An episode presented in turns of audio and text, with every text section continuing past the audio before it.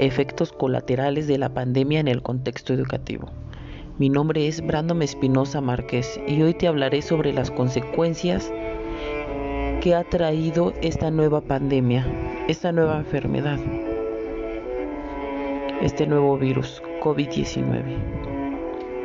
La pandemia de COVID-19 representa una amenaza para el avance de la educación en todo el mundo, ya que tiene dos impactos significativos el cierre prácticamente universal de las escuelas de todos los niveles. La recesión económica generada por las medidas de control de la pandemia. El COVID-19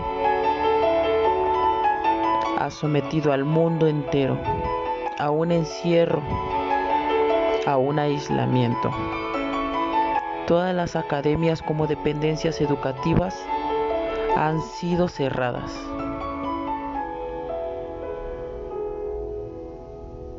Hoy en día es necesario evolucionar a esta nueva etapa, a esta nueva enfermedad. Si no se realizan esfuerzos considerables para contrarrestar estos efectos, el cierre de escuelas provocará pérdidas de aprendizaje, aumento de la deserción escolar y mayor desigualdad y la crisis económica que afecta a los hogares, agravará el daño debido a la reducción de la oferta y demanda educativa. Esos dos impactos tendrán en conjunto un costo a largo plazo sobre el capital humano y el bienestar.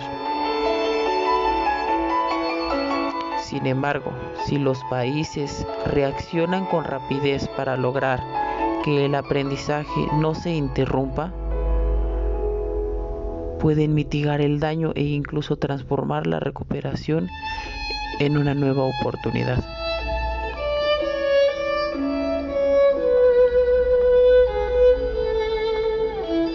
Las respuestas en materia de políticas que se necesitan para alcanzar esa meta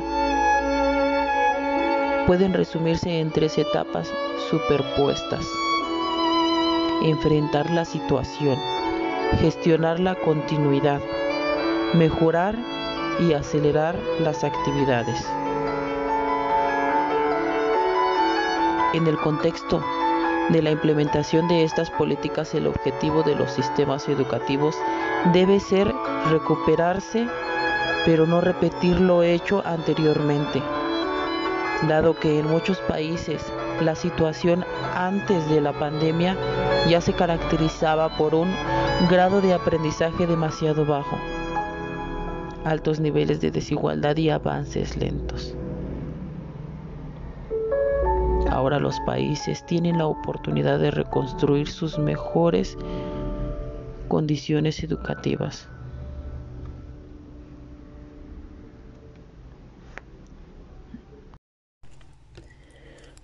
Las organizaciones de la sociedad civil desempeñan un papel fundamental en la promoción y defensa de la transparencia, la rendición de cuentas y el ejercicio del derecho a saber contribuyen un contrapeso ante el poder público para generar las condiciones de una sociedad más participativa, democrática y con mejor calidad de vida.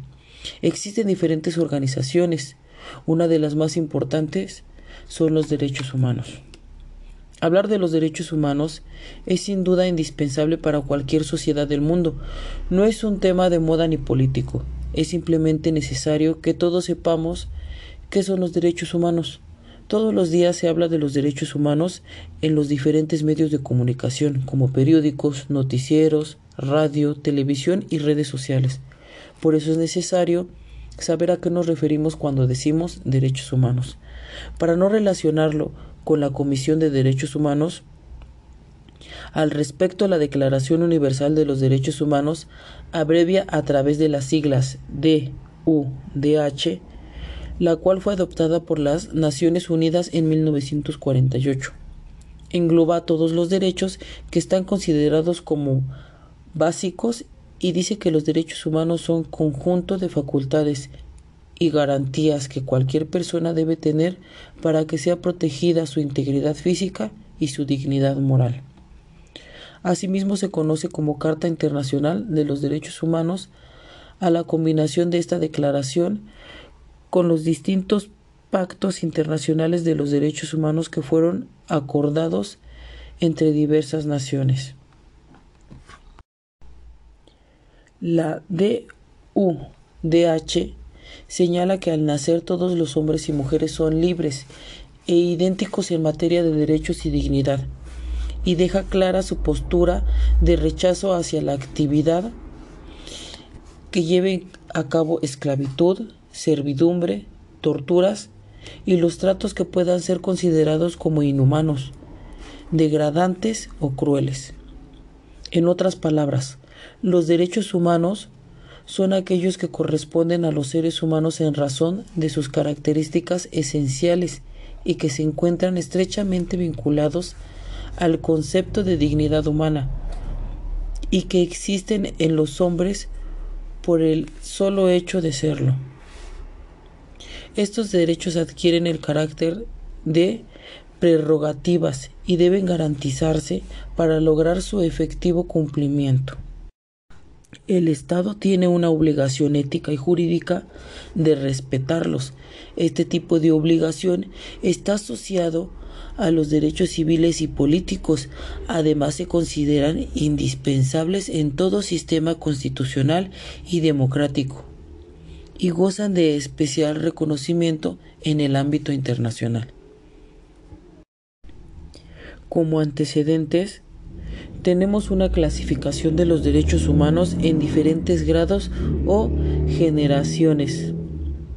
La primera generación o derechos tradicionales son llamados así debido a que fueron los primeros que surgieron, tales como derechos reales o personales, llamados de crédito, derecho de prioridad. A los contratos de propiedad propia. Los derechos subjetivos nacen de la persona y el derecho debe reconocerlos y garantizarlos.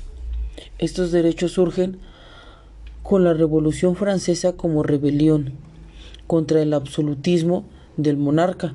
Los derechos de esta primera generación imponen el Estado al deber de respetar los derechos fundamentales del ser humano, como son los de integridad física, libertad personal, opinión, expresión, tránsito, religión y seguridad jurídica.